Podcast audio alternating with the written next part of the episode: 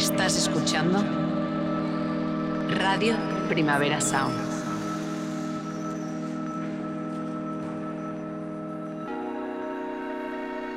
Estás escuchando Radio Primavera Sound. Proudly presented by Cupra. RPS. طاب الليمون عالشجر يميني هز الشجر لما رواه المطر عبي بيه حجره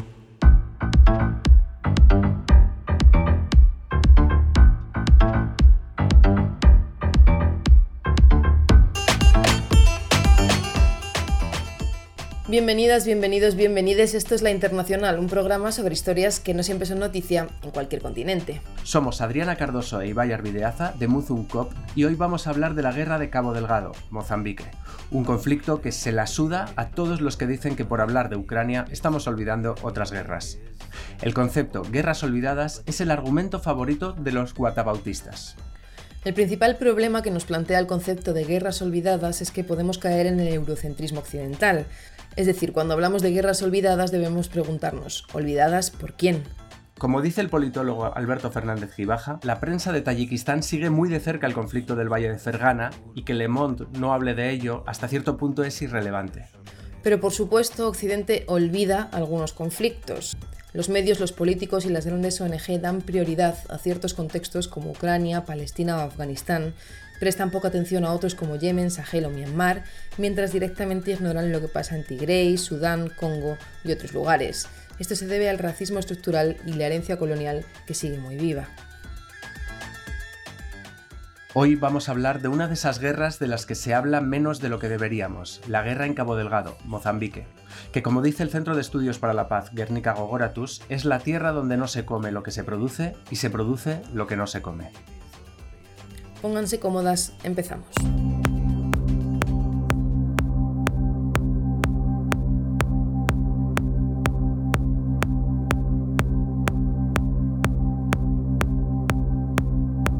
Sri Lanka quiebra y se sume en el caos. El país del sudeste asiático batió de nuevo su récord de inflación en mayo por octavo mes consecutivo, incentivado por la crisis energética derivada de la guerra de Ucrania. El coste de vida subió un 39,1% interanual de abril a mayo y los productos alimentarios casi un 10%. Los economistas afirman que los precios reales se encarecen a un ritmo todavía más salvaje. La bancarrota ha provocado fortísimas protestas durante semanas enteras. Pero como no pasa en Ucrania, no interesa pero muchos medios del mundo llevan hablando meses de ello. Ah, ah sí, bueno. La izquierda y la extrema derecha pasan a la segunda vuelta en Colombia. Los electores colombianos deberán elegir entre la dupla formada por Gustavo Petro y Francia Márquez y Rodolfo Hernández. Petro y Márquez representan la esperanza de la Colombia indígena, afroecologista, pacifista, feminista y social. Hernández es un multimillonario misógino, violento, admirador de Hitler, amigo de Álvaro Uribe, defensor de los paramilitares que asesinan líderes sociales y propone regalar cocaína. Amigo de nazis y de la cocaína, o como lo llamarían en España, un liberal de centro. Más violencia sionista en Palestina. Un año más, miles de ultranacionalistas israelíes han provocado disturbios, propinando palizas a los habitantes del barrio árabe de Jerusalén y entonando eslóganes animando a quemar las aldeas palestinas durante el llamado Día de la Bandera, que conmemora la ocupación militar de Jerusalén Este. Además, este año se ha escuchado eslóganes que decían Shirin era una puta, en referencia a Shirin Abu Aklet, periodista de Al Jazeera, asesinada por un francotirador israelí mientras hacía un reportaje en un campo de refugiados. Al menos 219 palestinos resultaron heridos, 16 de ellos de bala, y hubo casi un centenar de detenidos, ninguno de ellos israelí. Ya sabéis nuestra posición sobre Palestina. Es muy complejo, hay muchos grises y jamás tampoco son unos santos. Somos equidistantes entre las periodistas palestinas asesinadas y el francotirador que las asesina.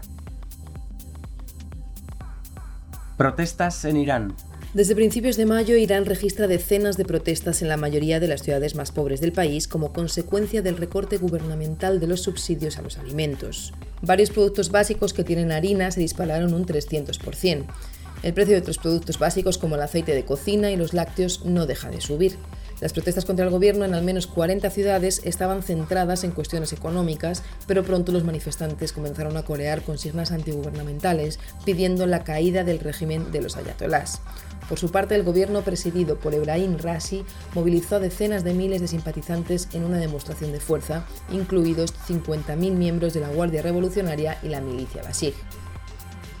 Como dice el refrán, las lágrimas con pan pronto se irán. Pakistán. Imran Khan desafía al gobierno y lidera una multitudinaria marcha en Islamabad. Pese a los bloqueos de carreteras para impedir el acceso a Islamabad, el derrocado primer ministro de Pakistán llegó junto a miles de seguidores a la capital este miércoles 25 de mayo. Se trata de una nueva demostración de fuerza contra el gobierno de coalición que encabeza Shebab Sharif desde hace apenas dos meses. Hubo enfrentamientos entre la policía y los manifestantes y fue declarado el estado de emergencia en los hospitales. Nadie hacía tanto daño a Islamabad desde que los planetas y Yumbif llamaron así a una canción. Aumentan los bombardeos turcos en Kurdistán. Un bombardeo turco con drones mató a dos niños en el norte de Irak a finales de mayo. Turquía ha aumentado los ataques a posiciones del PKK, Partido de los Trabajadores del Kurdistán, la organización histórica del movimiento kurdo en Turquía, que desde hace décadas mantiene la mayor parte de sus bases guerrilleras en las montañas del Kurdistán iraquí. El gobierno turco confirmó la muerte de un soldado y 14 supuestos miembros del PKK en enfrentamientos en la zona. Además, el presidente Erdogan ha anunciado esta semana sus planes para una nueva invasión de Rojava, es decir, el norte de Siria, donde el movimiento kurdo ha logrado una autonomía de facto.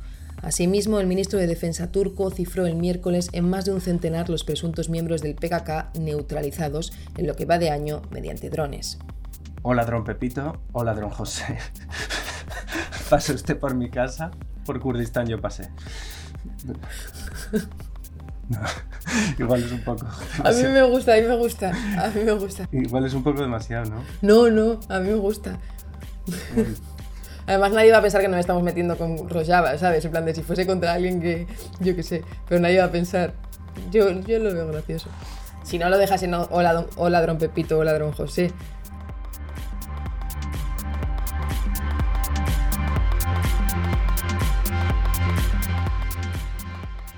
Liberan a Fusako Shigenobu tras 20 años de cárcel. Las autoridades japonesas han puesto este sábado en libertad tras 20 años de prisión a la fundadora del Ejército Rojo de Japón, Fusako Shigenobu, líder durante varias décadas de la organización insurgente nipona más importante. El Ejército Rojo de Japón, que habitualmente actuaba junto al Frente Popular para la Liberación de Palestina, fue responsable del ataque contra el principal aeropuerto israelí en 1972, que se saldó con la muerte de 26 personas. Shigenobu, que pidió perdón a las víctimas inocentes de sus acciones y actualmente tiene 76 años, fue encarcelada por organizar la toma de la Embajada de Francia en La Haya en 1974. Los revolucionarios japoneses capturaron a 10 rehenes, entre ellos el embajador, para negociar la liberación de un compañero. Tras conseguir su objetivo, consiguieron escapar a Adén, en Yemen, y dieron inicio a una ola de ataques junto a organizaciones revolucionarias de Oriente Medio y Europa había abandonado Japón en 1971 fundando su propio grupo desde Líbano y evadió la captura hasta el año 2000. ¿Has oído hablar de la huelga la japonesa? Pues Fusako Shigenobu era más de Kalashnikov que de trabajar el doble. Ataques incendiarios a centros de reclutamiento en Rusia. Medios de comunicación rusos, tanto partidarios como detractores del Kremlin, han informado de la ola de ataques contra los centros de reclutamiento militar en Rusia. Al menos en seis regiones de la Federación Rusa se han registrado ataques con cócteles Molotov u otras modalidades incendiarias. También ha habido varias detenciones activistas acusados de ser los autores. Las oficinas están que arden. Ucrania se recrudece la ofensiva rusa en el Donbass. El fiscal general de Ucrania asegura que 261 niños han muerto y 460 han resultado heridos desde el comienzo de la guerra. A diferencia de otras regiones, el ejército invasor está logrando grandes avances en el este, donde continúan las batallas pueblo a pueblo y calle a calle. Tras conocerse informes sobre el gran número de tropas, artillerías y lanzacohetes que se están concentrando al otro lado de la frontera, cerca de la ciudad rusa de Kursk, Ucrania se enfrenta a un difícil dilema mantener su posición a pesar de que cada día mueran decenas o centenares de soldados, o retirarse y arriesgarse a permitir un impulso a los ocupantes. Solo habláis de la guerra de Mozambique para desviar la atención de la guerra de Ucrania de la que nadie habla.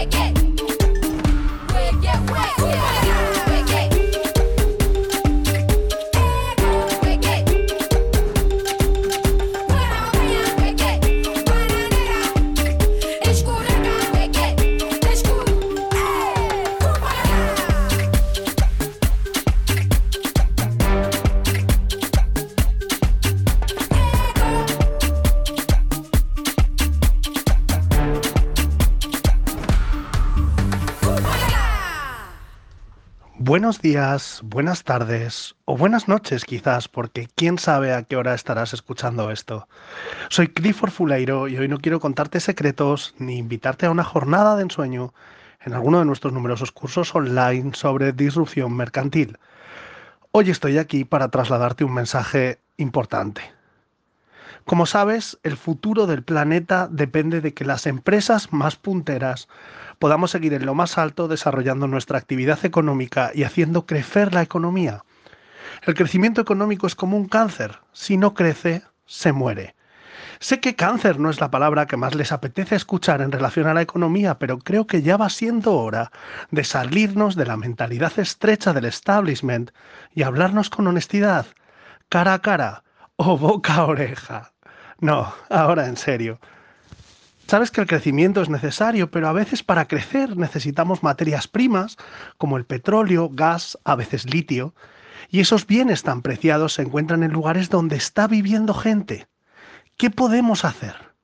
¿No sería mejor que esas zonas del planeta no tuvieran la incomodidad de una guerra, grupos paramilitares y esas cosas feas que a ninguno nos gustan? ¿No es mejor irse y ya? Es lo que yo hago cuando estoy incómodo. Me voy y ya. Por ese motivo quiero proponeros que os unáis a mi causa. Me piro. Y que os deis el piro si estáis viviendo en uno de esos sitios que tienen recursos que necesitamos.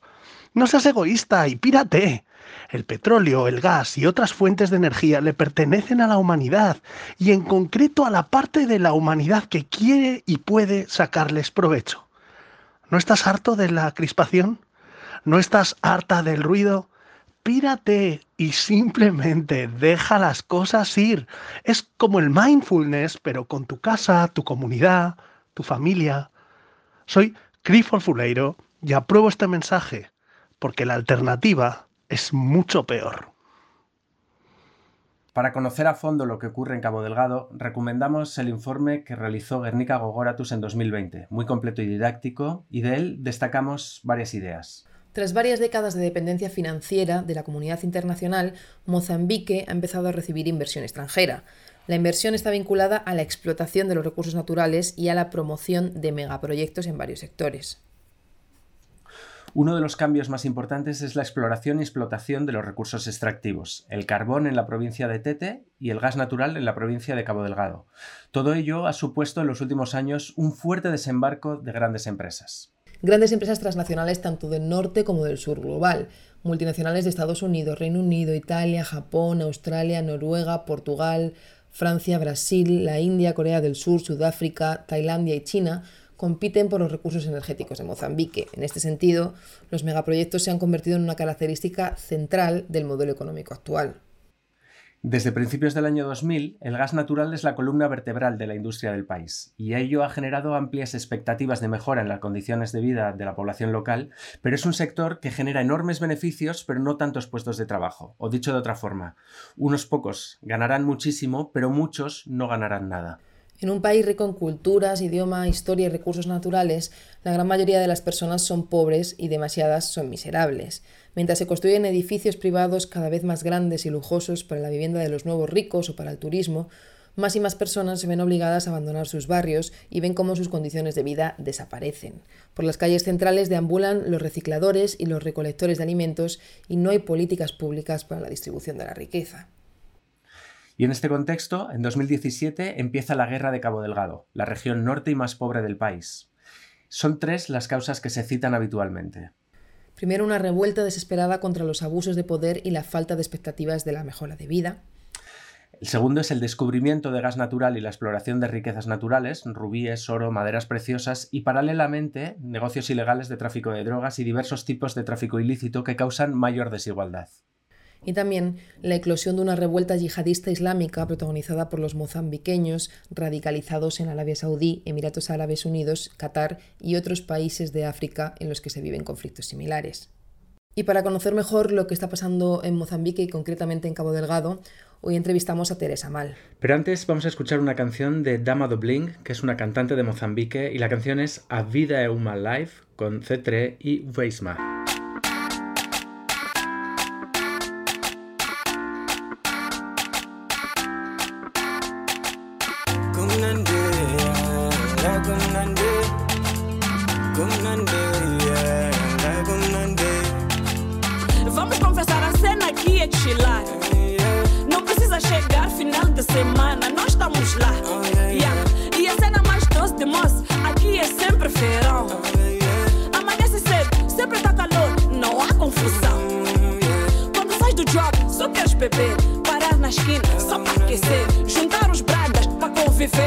Álcool mata, mas desta vez vai matar a minha sede.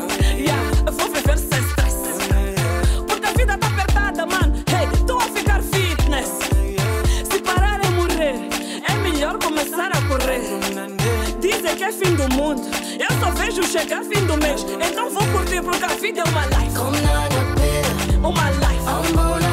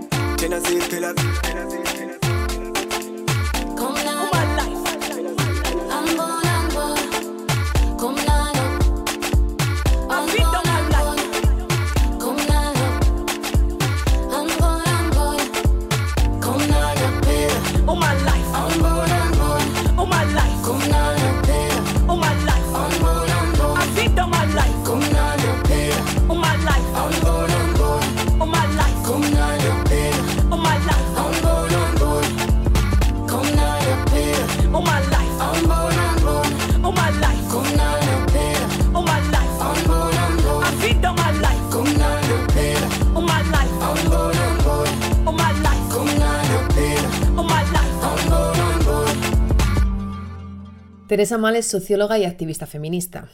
Es angoleña, nació durante la Guerra de Liberación de dicho país y lleva décadas trabajando, investigando y actuando en Mozambique. Bienvenida, Teresa. Gracias por estar un ratito en, en la internacional.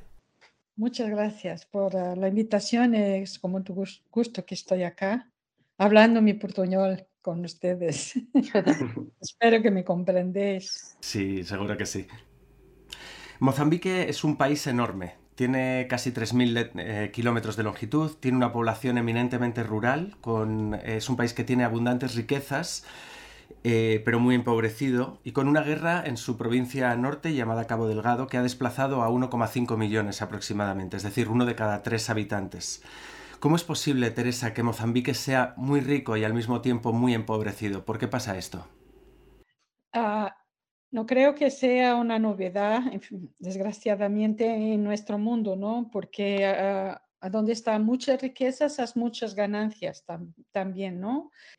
En verdad, en Mozambique tenemos un país muy, muy, muy rico en recursos naturales, energéticos, minerales, también de agricultura, de pescado, y también un país riquísimo en recursos culturales, ¿no? Solo una precisión, en Cabo Delgado, uh, más o menos 3 millones de personas son, son los, la población es más o menos de 3, casi 3 millones de personas, y lo que tenemos son 800 mil que son desplazadas. Eso quiere decir casi un tercio de la casi no, un tercio de la población es- está desplazada desde 2017, cuando empezaron mm, actos de violencia armada en contra, primero en contra las instituciones estatales y después se ampliaron en contra de la población. Eh, en este momento tenemos un, vamos a decir, un- una guerra, claramente una guerra ah, que es de un lado una presencia militar de 24 países que están con presencia militar en Mozambique para combatir a lo que llaman los terroristas insurgencia o insurgentes, ¿no? E esto todo creo que es una de las provincias más empobrecidas con tajas, de con índice de desarrollo humano ah, muchísimo bajo, para decir es el peor del Mozambique como país. E, el país, y el Mozambique es el séptimo país más empobrecido en términos de desarrollo humano, segundo las Naciones Unidas. Entonces estamos en un- una región muchísimo rica con todo lo que quieren imaginar, porque tiene mucha tierra para hacer eh, cereales, por ejemplo, muchas florestas, muchas, muchas maderas ah, preciosas, hidrocarburos, los mejores rubíes del mundo.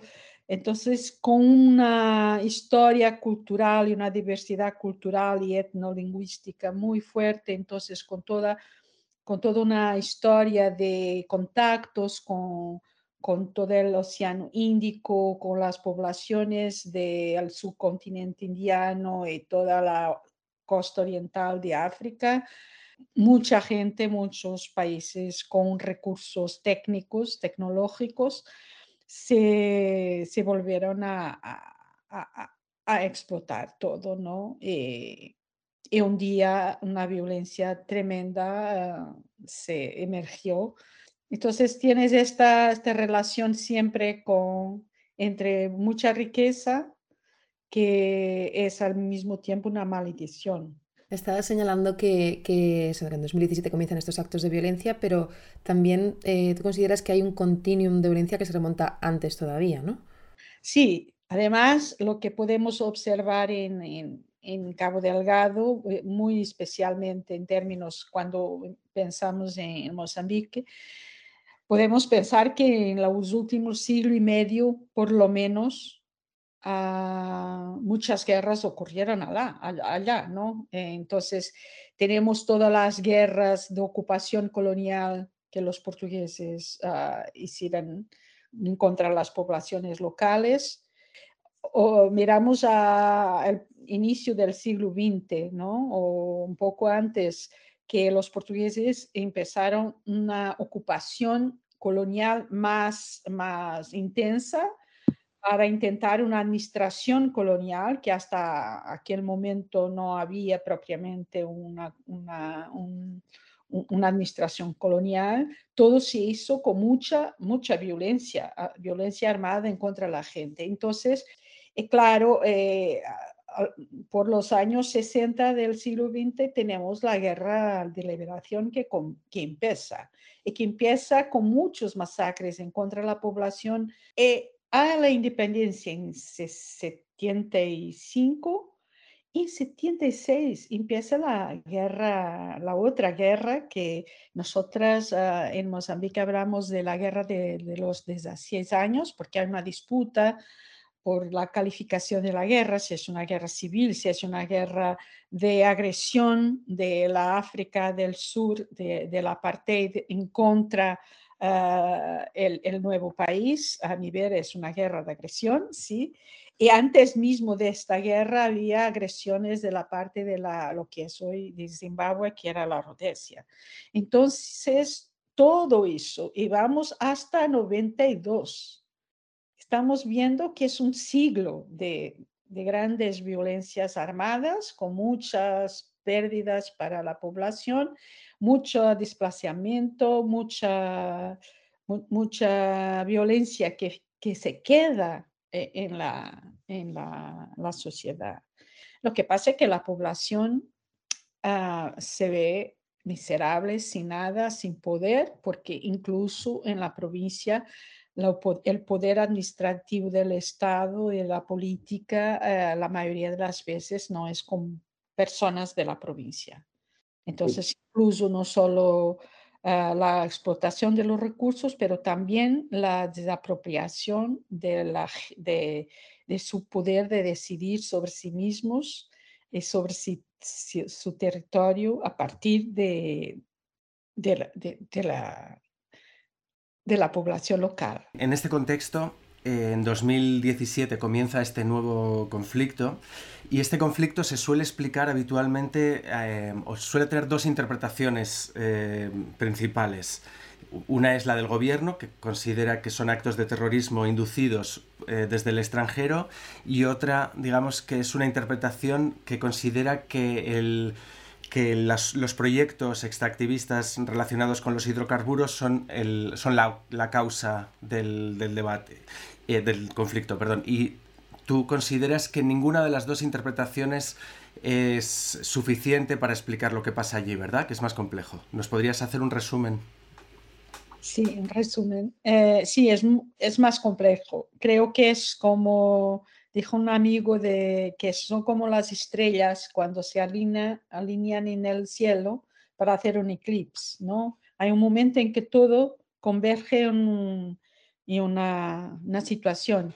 Y creo que por un lado es las desigualdades, toda la injusticia histórica que, los pueblos de, Cabo Delgado ah, sienten, eh, que las injusticias de, de, de distribución de las riquezas son los intereses económicos, las grandes compañías y corporaciones extranje- extranjeras que están explotando los recursos minerales y los recursos energéticos. Y mira, son siempre, siempre estamos hablando de recursos minerales también, porque los robíes son los ingleses, con, claro, todo eso con las élites mozambiqueñas, ¿no? Entonces hay un- una percepción que no solo son los extranjeros, pero también es los extranjeros con los que los do- del sur de Mozambique que están en el poder. Y después, claro, hay insurgencias, lo conocemos hace décadas que en esta, esta región del mundo hay movimientos de radicalización islámica, es verdad, con, y sobre todo porque es una región muy islamizada, eh, eh, entonces se vuelve un poco fácil de hablar para esta gente en estos termos, términos. Entonces tenemos tres grandes conjuntos de complejidad. Por un lado, esta islamización, que es un movimiento global y al mismo tiempo que tiene un terreno fértil en esta región, porque la gente islámica entonces le, eh, les parece normal ciertas cosas que oyen, y un poco todos los agravios económicos y los agravios históricos que la población tiene en contra de sus propias élites nacionales y los intereses, las grandes corporaciones internacionales o transnacionales que están allá y quieren hacer la explotación. Entonces, todo eso con varios vamos a decir, ejércitos, ¿no? Ejércitos más formales, menos formales, de mercenarios, de cuerpos de seguridad, como se llama, ¿no? Eh, militares de ejércitos regulares, todo eso se encuentra eh, en un momento eh, en Cabo Delgado, y claro, la violencia armada no tiene, no tiene por qué no, no, no, no acontecer, no, En tus investigaciones das mucha importancia a, las estrategias contra la guerra que ponen en marcha cotidianamente las mujeres y que suelen habitualmente pasar desapercibidas para las ONGs y para quien diseña las políticas de cooperación. ¿Nos puedes dar algún ejemplo de ello? Bueno, de las mujeres, eh, sí, mi trabajo, la mayor parte de, del, del, trabajo que, que hago como activista como como, vamos a decir, intelectual, es con mujeres y es para entender un poco cómo ellas piensan, lo que, cómo analizan el conflicto y cómo uh, se organizan para hacer face a los problemas que el conflicto trae para, su, para sus vidas y también cómo se resiste y piensan la paz. Eh, y a partir de eso y de sus experiencias más directas de, con la violencia, porque la violencia llega a la casa de las mujeres y la vida de las mujeres con mucha facilidad, um, y ellas empiezan intentando resistirle y también crear alternativas. Las alternativas más fuertes que me parecen son eh, que se organicen, ella, ellas se organizan ellas mismas, entre ellas, uh, para hablar de sus cosas, de sus vidas, porque hablan muchísimo, hablan alto, con muchas ganas, con, con furias, con rabias, con lágrimas, con risas, y toda esa capacidad de narración es una capacidad que es de denuncia, por un lado, es terapéutica porque le hace bien y por otro lado es una manera de resistencia. En un país, en un contexto de represión política muy fuerte y de represión cultural muy fuerte. La otra cosa es juntarse para poner en común los pocos recursos y hacer con que los pocos se vuelvan muchos, porque no tienen mu muchos accesos a moneda, por ejemplo, que forman grupos que se llaman Shitik, que, eh, donde cada una pone un montón de dinero o otra cosa, porque puede ser tiempo, es como los bancos de tiempo, de, de trabajo, puede ser muchas cosas, y que agregan todos los recursos para objetivos que están que están definidos e- en colectivo. Si la gente, si hay una mujer o una familia enferma y que no hay dinero para las medicinas, porque en Mozambique si vas al hospital tienes que pagar todo, desde que entras hasta que sales. Hospital público, claro, porque es un sistema que no es, por un lado, no es gratuito y es corrupto. Entonces necesitas de, de recursos. Y estos grupos te permiten tener recursos para afrontar cosas como esas. Estás enferma, tienes un bebé, tienes un, ah, vas a necesitar de construir tu casa o hacer tu te- techo. Entonces la gente que se junta, sobre todo las mujeres, y que pone en colectivo y a la vez van a- haciendo sus, sus necesidades más o menos cumplidas así. Las micropolíticas, que en verdad son las micropolíticas de las mujeres que están tejiendo o tejiendo las sociabilidades que sostienen la, la vida y sostienen también la capacidad de hacer las paces. ¿no? Eh, Tú por eso también hablas de hacer las paces desde el pacifismo feminista, ¿no? Bueno, eh, no hay un pacifismo feminista, muchos pacifismos pa- feministas. Para mí me, me- me gusta mucho eh, la idea, y que es una idea de, eh, muy feminista, que la paz no es una, pero es muchas. Son muchas las paces, ¿no? Son muchas maneras de lo que es violencia en un, contexto, puede, puede ser una extrema violencia en otro contexto. Yo quiero las- la paz. Entonces, la primera idea para mí es de dar un- una importancia muy grande a, a los contextos donde se define la paz, la violencia. Porque para estas poblaciones la vida no es solo una vida material, física. La paz va mucho más allá. eh, porque como la violencia va mucho más allá que la violencia que Galton, por ejemplo, habla de violencia directa, cultural, estructural. Para, él, para muchas de estas mujeres, la violencia espiritual es una cosa tan importante como la violencia física. Entonces, las paces tienen que significar también eso. Las mujeres aprenden mucho desde niñas a transitar en muchas sociabilidades diferentes, con nuances diferentes, hablar muchas otras lenguas, mu- aprenden mucho más, em, vamos a decir, modos de resolución pacífica de los conflictos, porque ellas hacen el, como decía, un- una, especie de interfaz entre los conflictos en las comunidades familiares, porque no es familias como para nosotras, ¿no? Familias nucleares. Eso hace que ellas tienen muchas competencias para dialogar y para hacer lo que ellas hablan en Cabo Delgado. Es muy interesante que la primera cosa que ellas dicen es, vámonos calmar, cada una va para su lado, para su casa, se va a calmar, va a dormir, va a pensar y solo después de 24 horas, en otro día, nos vamos a reunir para dialogar. Entonces, esta es una cosa que está muy, es una, y que las mujeres son respetadas por eso, ¿no?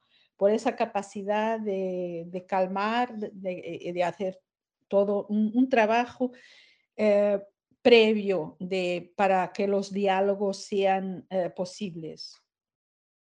Claro que esto es muy difícil, por muchas veces no resuelta, eh, pero lo que quiero decir con eso es que sus capacidades eh, o sus aprendizajes sociales a partir de la experiencia de, los matrimonios, por ejemplo, le haces muy capaces de, de hacer estas cosas que, que son difíciles eh, en contextos de mucha violencia.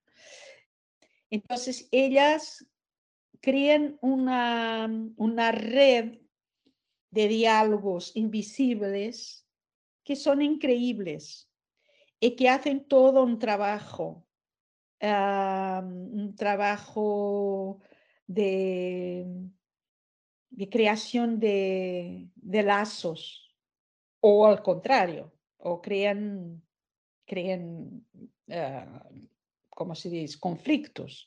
Lo pueden hacer de maneras que parece que no están visibles a nuestros ojos. Por ejemplo, te voy a dar un ejemplo si quieres. Con la llegada de los teléfonos móviles, ellas aprendieron muy rápido a pasar mensajes unas a las otras sin control de sus maridos o sus hijos o los hombres en general.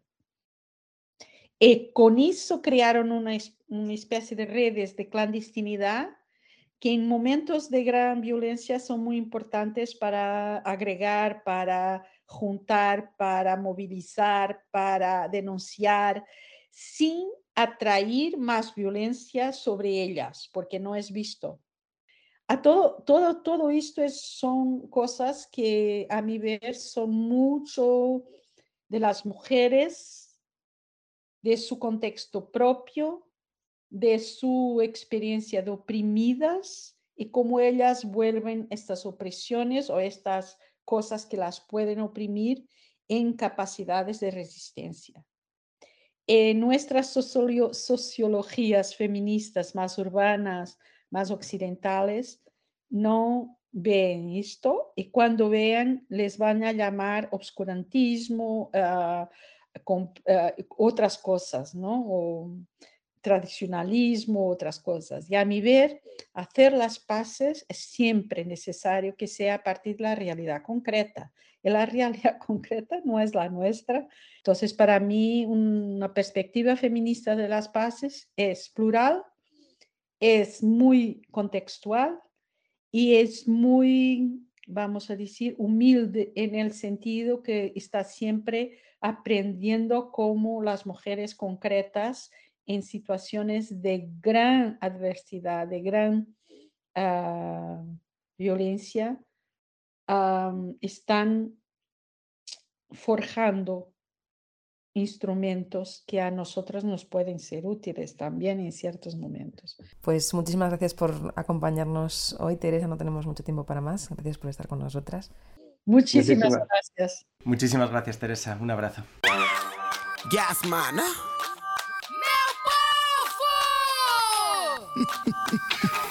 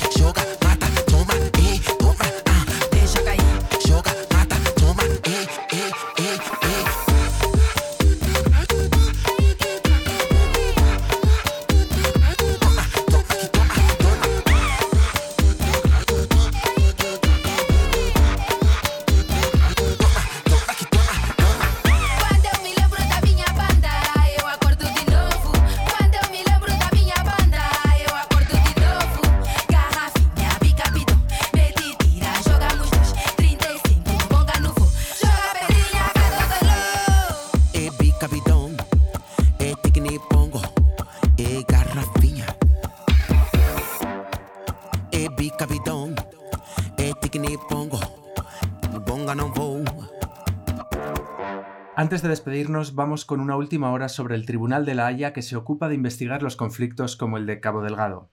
El abogado Marcus Ferragano. Me la agarras con la mano. Va, retomamos lo del abogado. ¿Qué abogado? El de Cabo Delgado.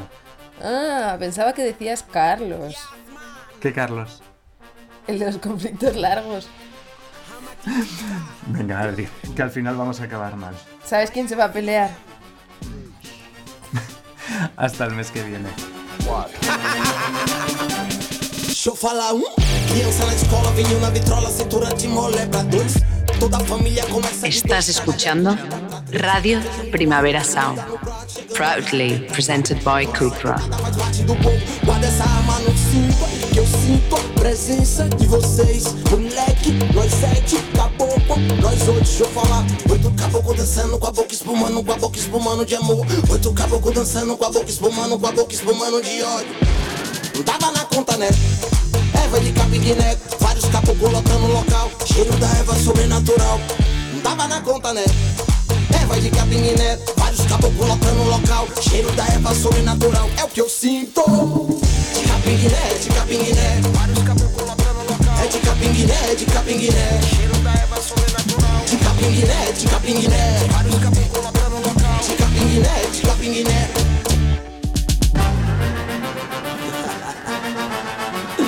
Cara de moro, madeira de